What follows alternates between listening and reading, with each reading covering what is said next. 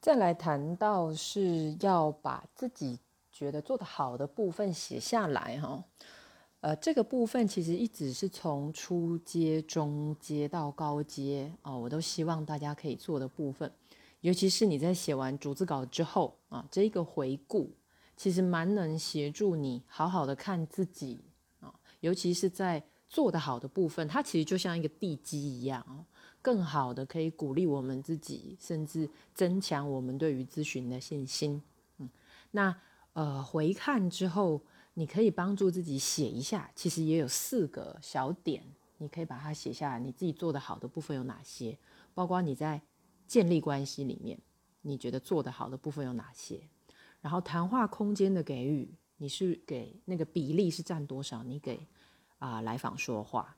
再来是自己的反应，情觉察也可以写下来。最后一个是咨访关系中你的感觉是什么？